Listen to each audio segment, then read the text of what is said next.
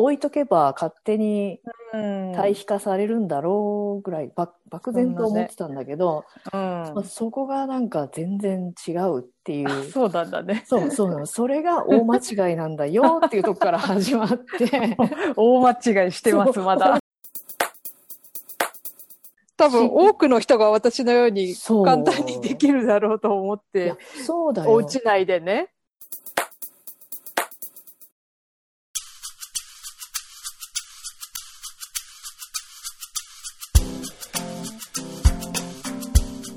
さんこんにちは。インタビュー真央です。インタビューはオーガニックな農的生活のプラットフォームとして有機農業にまつわることや環境のことなんかについて語る番組です。今回はすでに準レギュラーとなってくれている照代さんとの雑談です。最近私自身が強く関心を持って関わっている生ゴミの堆肥化についてこれまで数ヶ月の短い期間ではありますが私自身の理解や経験など話していますえ今年に入ってから初めて実際に生ゴミ堆肥を堆肥車で作る実習をしていますのでその様子や感想なんかもお話ししましたそれではどうぞお聞きください Interview. Interview. Interview. 最近はですね、ま特に去年の終わりから今年に入って、なん。かその生、橋本さんを通じた生ゴミ堆肥の講習とか実習とか、あるいはその実際生ゴミ堆肥をやってる施設の見学みたいのに立て続けに行ってるので、私の中ではこう生ゴミ堆肥化脳みたいになっていて、なるほど。うん、結構そういうことをずーっと考えていたりするんだよね。で、まあ、その、あの、まあ、堆肥の作り方みたいな理屈は結構前から聞いてたんだけど、うん。実際にはやったことがなかったんだよ。うんほんで、その堆肥車に行って、実際にその発酵させるっていう作業をしてみたら、うんいや、これはやってみないとわからないよねっていう、うん混ぜればいいってもんじゃないんだみたいなうんので、やっぱ実習って大事だし、多分何度も何度もやらないと、ちょっとわからないな、これは、と思って。そうなんだ。うん。えっと、それは、うんあの、すいません。私、あえっと、家庭内で、そのうん生ゴミを堆肥化するっていうわけじゃなくて、それを、うん家庭の生ゴミをどこかに持って行って、うん堆肥化するっていうのの話、そうなんだよね。もうそこからだよね。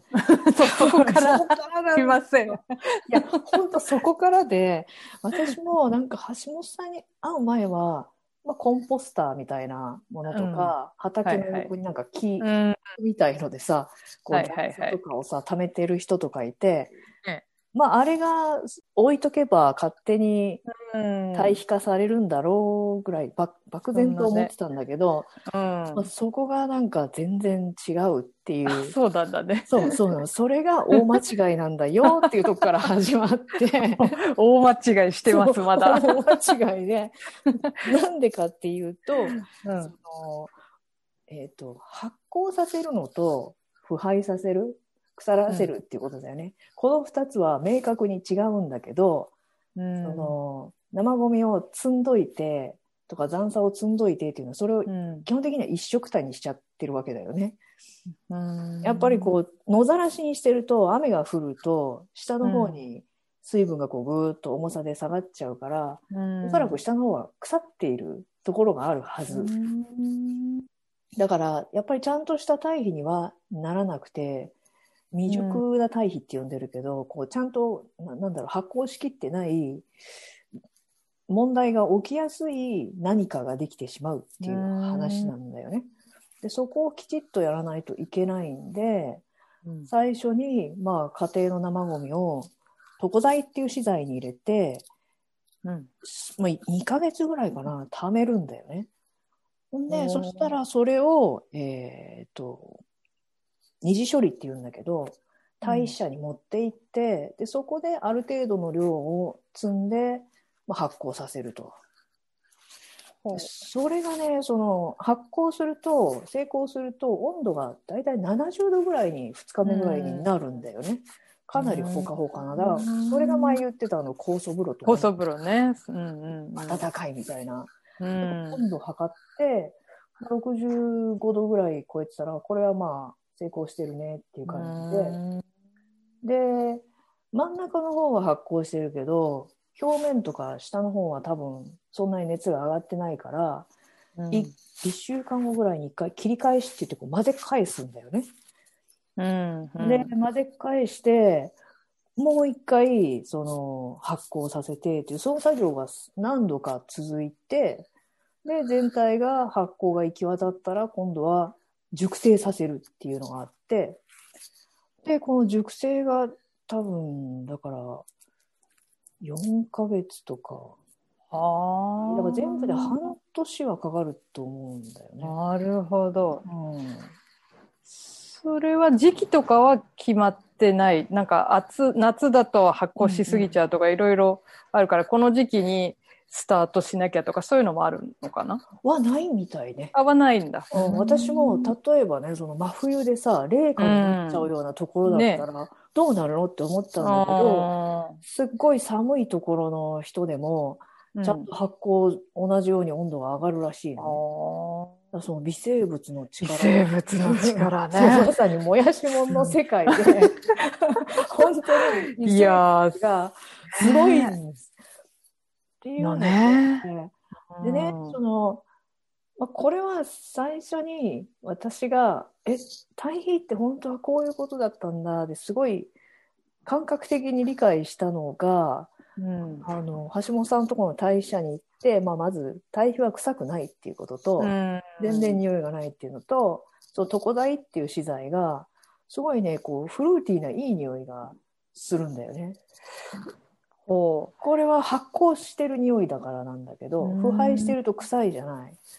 う。うんうん、だから、あ、これはなんか全然違う、違うぞと思って、うんうんうんで、いいものだなっていう感じなんだよ。ちょっと床材っていうのは床って書く。そうそうそうそう。それ、はいはい。あの、橋本さんが自分でつけた名前だとう思う。ん。それはなんか箱みたいななんかこうに入れておく？あの自分。で木で囲った何かみたいなとか？あのね、まず、床材自体も大社で作ってるんだけど、これ比率があって簡単なんだけど、うん。一輪車あるじゃん？はい。で、あれで大体、まあ、計量してるんだけど、うんもみ殻が8杯、米ぬかが2杯、で落ち葉が1杯、で、壁土が1杯。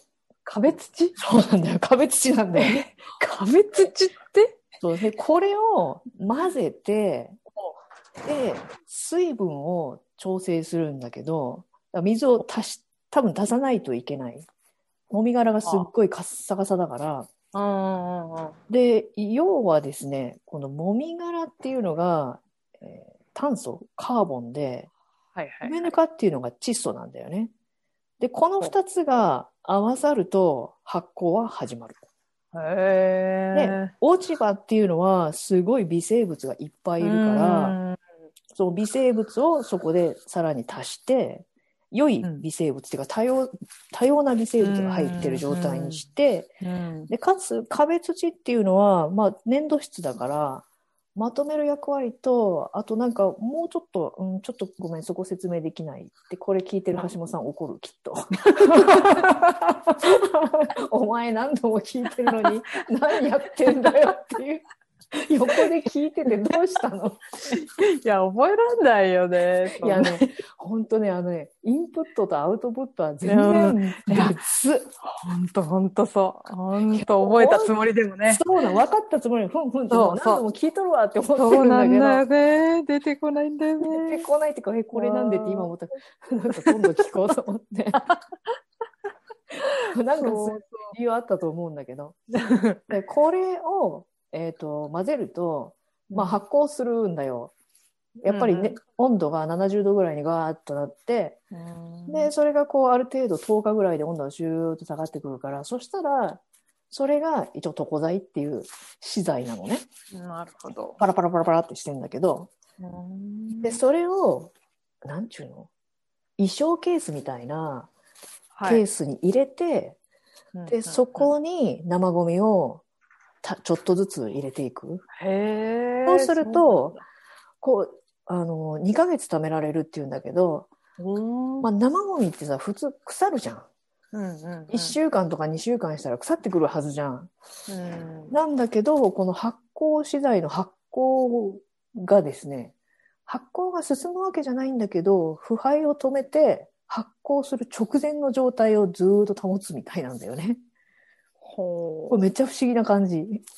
う。うんで、それを大体まあいっぱいになっちゃったら、今度は中身を開けて、またそのケースに床材入れて食べ続けるみたいな感じなのね。へーそう。ほんで、その二次処理って言って、今度はそれを、中身を代謝に持ってって、うんで、さらにそこでもう一回、もう一回っていうか、そこでまあ高温発酵させなきゃいけないんだけど、それがだから、もう一回配分比率でいくと、うん生ゴミと床材が合わさったものが10杯。で、米ぬかが2杯。で、カベ土が1杯。で、これを混ぜて、で、水分を調整して発酵させると。でさ、その水分調整っていうのがすごい微妙で、こう、うん。サンプル取り出して、ギューッと握っておにぎりみたいに、うん。で、それでこう、固まったら、まあ60%。ほで、こう、ゆすって、ポラってこう割れるぐらいだとうん。50%で、もう40%だと手についてパラパラパラってこう、落ちてくみたいな、っうんて言うんだけど、話聞くと簡単そうなんだけど、それがね、じゃあ、これはって言って、やってるの見たらめっちゃギューってやってたの。えそれ固めてますやんっていうぐらい、ギューってやってて、え、そんなにギューってや、やるんだみたいな。あの力具合でだいぶ変わりそうだけどね。そうなんだよ。だから、これは、なんか、この牛具合を見て、自分でこうまずやってみて、私はこれ50%だと思うんですけど、先生どうですかみたいな感じで、うんで、橋本さん来て、こうギューとかやって、あかんなとか言いながら、これはどれぐらいだとか言って、え、どう違うのかわからないとか思って、そうなんだとか言いながら、へー難しいな。ちょっと水か、みたいな感じで、ちょっとずつ水を足したり。だとてもあの、料理に似てる。ああね、そう。うん。本当になんか料理みたいな感じだな微と妙なね、さじ加減がね。そう。うん結構だから、あの、料理もさ、一応分量はあるじゃん、レシピとして。うん。でもレシピもらったからといって、それができるかっていうとまた違うじゃん。そうね。ほんのちょっとの水分量で全然変わってきちゃうしね。そう。あとなんか火の通し方うん。がさ、まああと素材そのものとかね。そうそうそうそう。いろんなコンディションで変わっちゃうから、うん、その辺の感覚がこのぐらいの水分だとちゃんと発酵がするはずだみたいな感じで見極められる作りっぽいな。な。そう。なんかね、私はこれ料理が上手な人は結構上手にできるんじゃないのかなっていう気がしたりして。ああるいはちょっと漬物作りに似てるというか。ああ、なるほど。うん、うんそうなんですよ。結構大変なのね。そう。まあ大変。でもね、なんかあんまりにも難しい難しい言ってたら、うん。まあね。結果的にできてたんだよね。その実習したやつは。はいはい。2回切り返しっていうか、切り返しって呼んでんだけど、そのもう一回混ぜ直すみたいのを。うんで、やった時にちょ、まあ、水分調整して、あ意外とね、スパルタというかね、もう見に来てくれないんだよね。その辺にいるんだけど、見見ないんだみたいな感じで、もうもうできるやろとか言われて、え、そんなことないでしょって思ったけど、あやれってことかと思いながらこうどうだったのかな気がかりだなとか思うんだけど、まあちゃんとあの、測ったら温度上がってるからね、できとるやんか、あんまり難しい難しい言わない方がいいとか言われて、結局簡単ってことでしょとか言われて、まあ、まあそうは言っても。そう、結果的にできてるんだから簡単ってことじゃんかとか言われて、いやー。ああ、まあそうとも言う。みたいなでも、ねえ、本当に一人でさ、どっかに代謝みたいみたいなものを作って、一からやってみたら、まあなんかどうなっちゃうのかなとは思うんだけどね。ああ、そうか。うんなるほど。ちょっと全然、あの、あれだね。多分多くの人が私のように簡単にできるだろうと思っいてや、そうだよ。お家内でね。お家内で全部できる話でもないっていうことあかのな。ー これ街ぐるみとかでね、本当にそれこそやるべきことなんだよね、多分ね。そうなんですよ。うんまさに、いい感じのボールを投げてくれたけど、本当にそうね。だって家庭だけじゃさ、米ぬか何杯とか無理でしょだって。ないし、みたいなね。ないよね。落ち葉何杯とか、そもそも一輪じゃないですけど、みたいな。とかから始まっちゃって、ねもう何にもできないみたいや。本当にそうで、だから、その、講演会とかさ、うん。講習とかさ、何度かその様子を見て、うん。で、じゃあなんか質問ありますか？ってうん言うと、みんな、え、じゃあ結局一人じゃできないってことでしょ？そうそうそうそう。あそうそうでそれを聞いたときに、あ、この人はちゃんと理解したんだなと思って、それが分かってなかったら多分分かってないってことだよねと思って。あ、なるほどね。そうだよね。うんだから、がっかりしないとダメなんだと思ってさ。そうか。いや、だいぶしてますけどね。でしょ？いや、だから私もなんか、そんなと思って、ね代謝なんてね、え。その大変じゃどこにあんのみたいな。そうだよ。それで、まあ、まともに建てるとさ、何百万もしちゃうわけだすよ。ごい。屋根がいるし、下コンクリート打ってないとダメだかあらあ、。そうか。で、広さもね、なんか大きさがあるんだよね。ある程度こう、これぐらいはないと非常に作業がしにくいとかいう大きさがあって、それがまあ、大体車の車庫以上はある感じなんだよね。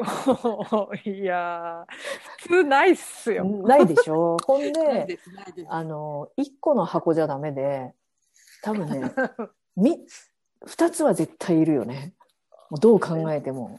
床材用のとこと、二次処理用のが絶対いるから、できれば3個。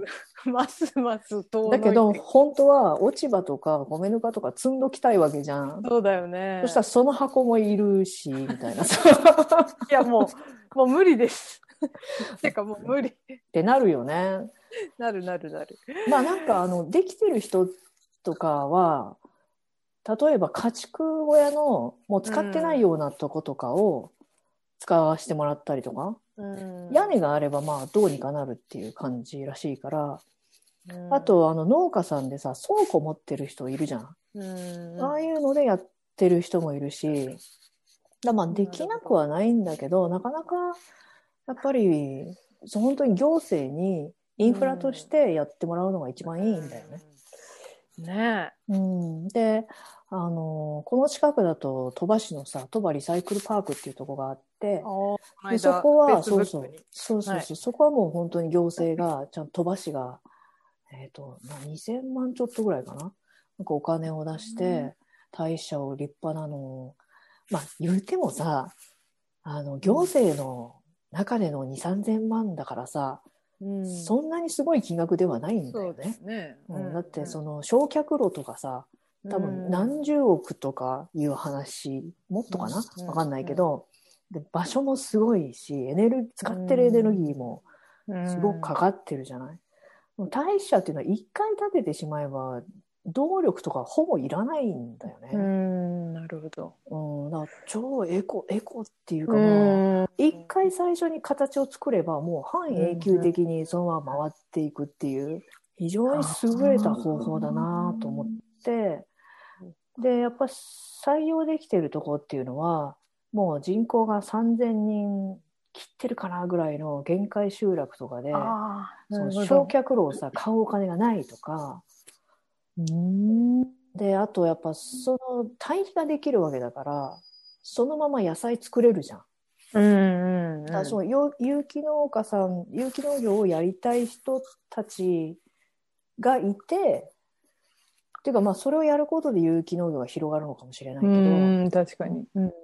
まあ何のかんの言ってさ、その自然農とかいろんなやり方あったとしても、うんやっぱり堆肥はあった方がいいんだよ。そうだよ現ね実。的にはね。うん。みんながそんな豊かな肥えた土地を持ってるわけじゃないと思うから、うんうん確かに。作物によってはやっぱり養分がどうしてもいるだろうし、うん、で、ちゃんとしたその安全で質のいい堆肥があれば、それが一番いいじゃん。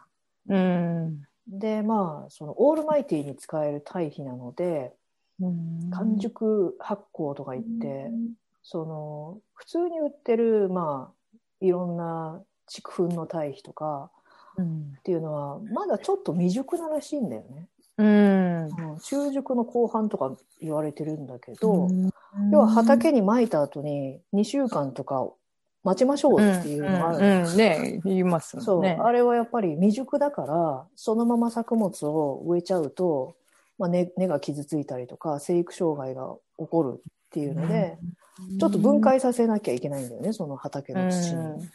でも、その、橋本さんの堆肥だと全部完熟してるから、もうそのまま植えたらそのままその堆肥をその日に使えるっていう感じになってるね。でも2週間未熟の堆肥2週間そこらで分解されるのかないやー、1ヶ月かもしれない。ね 微妙だよえ、ね。ねえ、怪しいよね。怪しいとか言って。まあ、その、ね、橋本さんが言うには、その未熟な堆肥を使うことで、問題が、まあ、基本的にはまず病気が起こりやすいのと、ああと害虫も窒素が多くなっちゃうから、そうすると虫があ非常にようになると。窒素分がね、うん虫を呼ぶみたいだもんね。で、この堆肥のいいところは、養分の供給っていうよりも微生物を供給してるから、だからどんな土にまい、まあ、あえっ、と、施しても、その土自体の微生物が増えていくわけだから、まうんあ、良くなるはずだよねっていううん理屈なんだよね。うん。で、野菜の味も確かに良い。そううん、基本的にその床材のフルーティーな味が、なん割とそのまま野菜の方に移っていくんだなーっていう感じだね。フルーティーなんだ。うんなんかお、美味しい。美味しいなっていう感じ。へだこれはでも微妙な世界だなとは思う。ーうん。あの、匂いとかでも判断するし、うん最終的にはできた野菜の味で判断するから、うん。でうん、なかなか、はなかなかの敏感な人じゃないとね、わからないっていうのはあるかもね。あるかもね。でも気にしないっていう人はそこまで気にしないだろううし。ん。で、まあ、それはそれでいいと思うんだけども、本本当にね、求めてる味とか質はその人それぞれだから。うん。まあでも、やっぱりね、うん。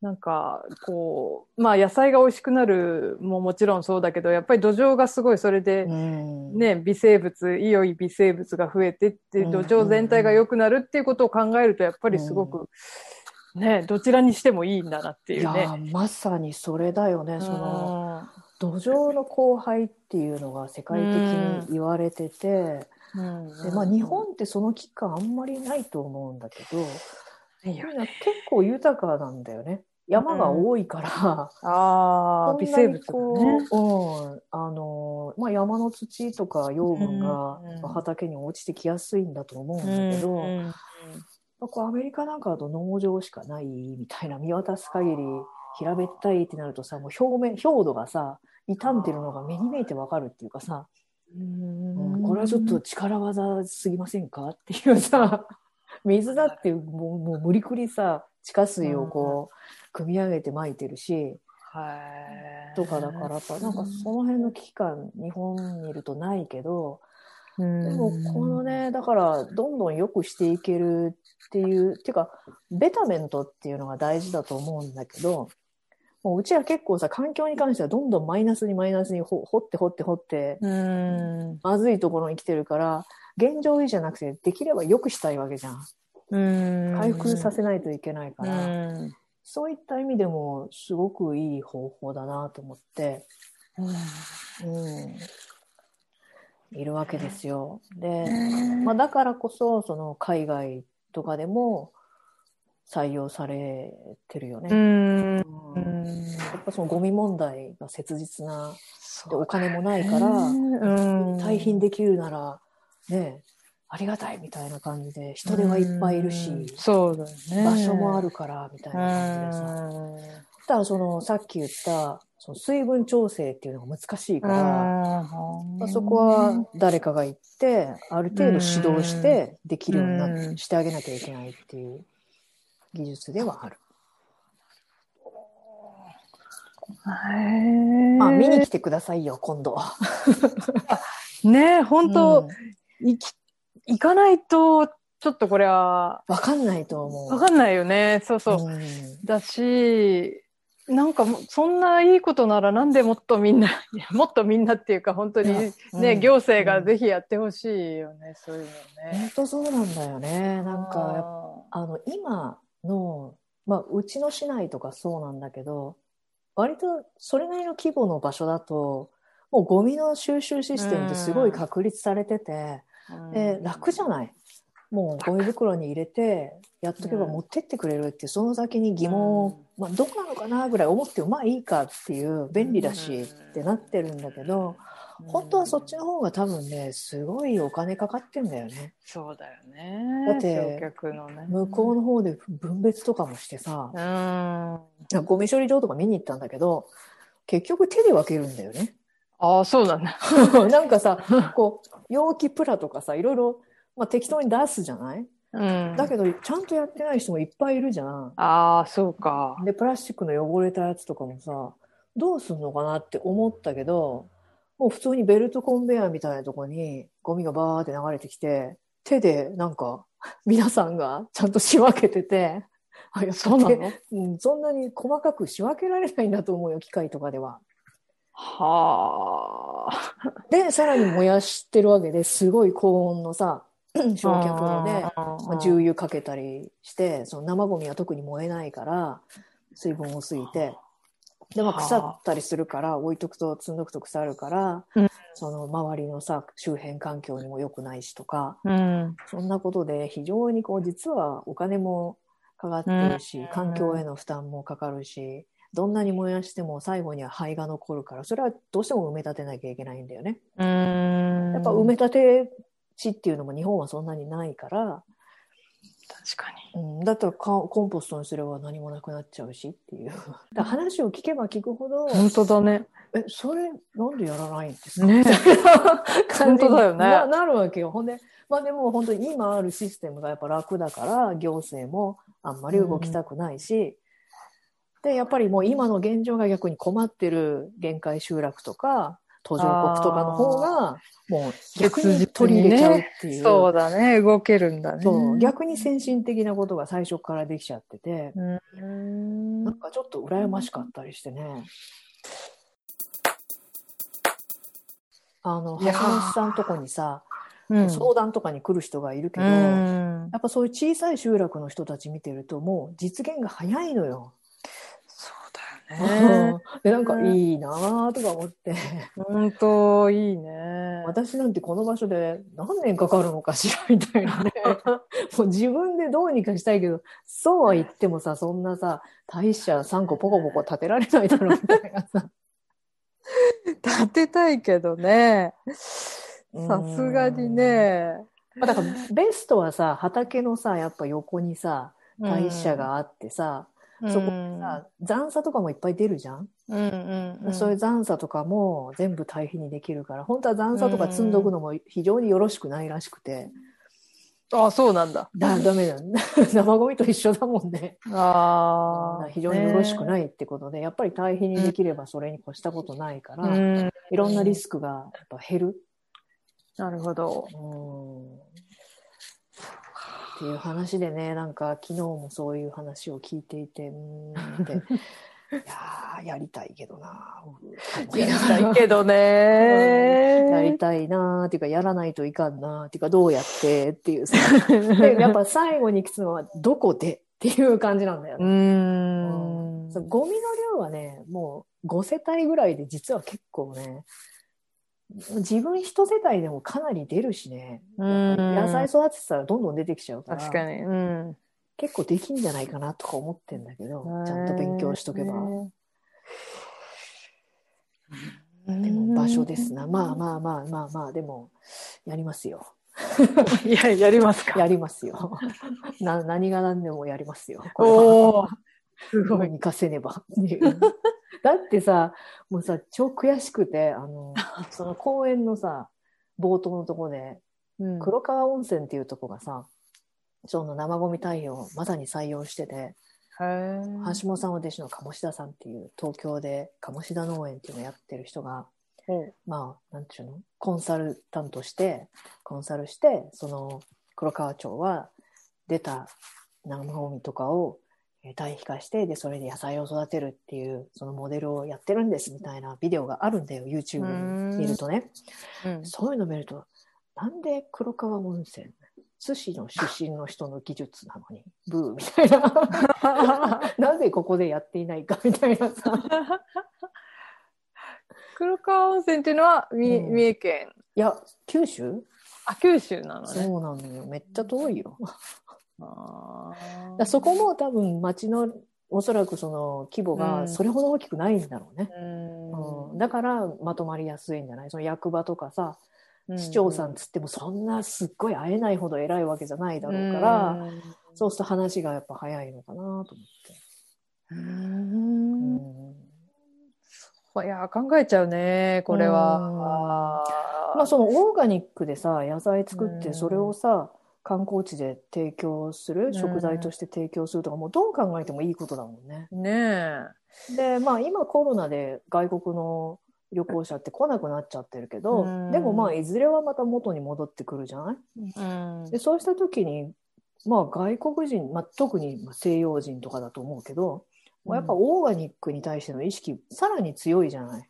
うんだからこの街は街ぐるみでオーガニックで生ゴミ堆肥でとか言ったらもうそれでアトラクションになっちゃうっていう確かに 確かに。やった方がいいに決まってるじゃんみたいなさ、ねそういうなんかエコシティ的な、え。ねえ。うんそれはほん新しいね。いいと思う。ねえ、いいね。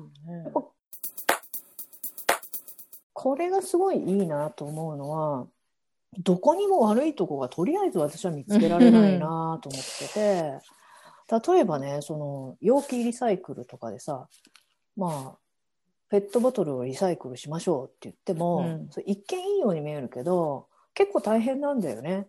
回収してう、ん洗浄して、うん。で、まあ、いろんなことやって、結局溶かす。で、そこですごいエネルギー使って、で、また形にしなきゃいけないから、そんなになんかいい話じゃないじゃんみたいなさ、うん割とリソース使ってるわけで、結構高くつくっていうね。うん、だったら同じものを洗浄して洗う、使うぐらいにすればいいと思うんだけど、うん。でも、まあ、それでも結構大変だと思うんだうよね。ん。だからそう考えるとさ、このシステムに私あんま悪いところない気がするなと思って。結構でも人はこう、うん機械がやらない代わりにというか、人は結構そう動かなきゃいけないっていうことはある。そうだね。やっぱ回収するか、うん持ってきてもらうか。うん。で、その面倒くささっていうことだね。そううん。で、まあ、その今ある回収してる業者の人が、燃えるゴミの回収を1日減らして、その日は生ゴミを回収する。ああ。で、すれば別に良くないって思うんだよね。で、まあ、そのと、うんうんうんうんで、やっぱその床材をじゃあちゃんと管理、各家庭でできんのかっていう話になって、ああ。そこは最初に講習をきちっとやって、しかもやっぱりその生ゴミ堆肥を自分も欲しいなっていう風な人じゃないとなかなか続かない。そうだよね。し、ね、回り回って自分の畑に入れるもんだと思うと結構丁重に扱ったりするけどさ、うん。うん。やっぱりその辺の、だから小学校とかでやったらいいんじゃないの、ね。うん。病院とか。あの、もうなんか、すごい、あ基本的すぎる質問で、多分誰もみんなしてるんでしょうけど、なんか、はい。あのー生ゴミに、うん。それに入れちゃいけないもの、そうそう、それがね、魚とか。それね、あのね、基本的にないんだよね。あ、ないの？ないそれもすい。ごいなと思って、その、あの、結構多様な、まあ、だ窒素分はある程度あった方がいいし、動物性のタンパク質とか窒素分がやっぱ畑にある程度まかれた方がいいわけじゃん。うんうん、ただ、その、魚の腹渡とかああいうのは夏とかだと。何のかんの言って腐りやすいから、うん。だなんかね、橋本さんが言うには、そう、床材に最初ちょこっとだけ魚を入れて、魚好きの微生物の数を増やして、そしたら、もうほんともやしのもんだよね。そしたら。魚を処理できるやつらが増えるから、大丈夫になるよって言ってるんだけど、魚、魚って言ってる子たちが増えればいいのね。魚来たみたいなさ。めっちゃ可愛いよね。イェイイェイ魚みたいな。カモスカモスってなるわけよ。いや最近さあのもやしもん貸してくれた友達がいて一昨日ぐらいにで今読んでて勉勉強になるなと思いながそうか、もう一回読みたいな。でしょ？なんか今読むとうわすげねえ今読んだらね。いうかこの主人公の人の金が見えるって超羨ましいんだけど今ねえ、羨ましいよね。そう いろいろできるじゃんみたいな。ねえ、見たいよね。うんいやそんななるほどはい、生ゴミ堆肥に今ハマっているっていう話でした。いや、勉強になりました。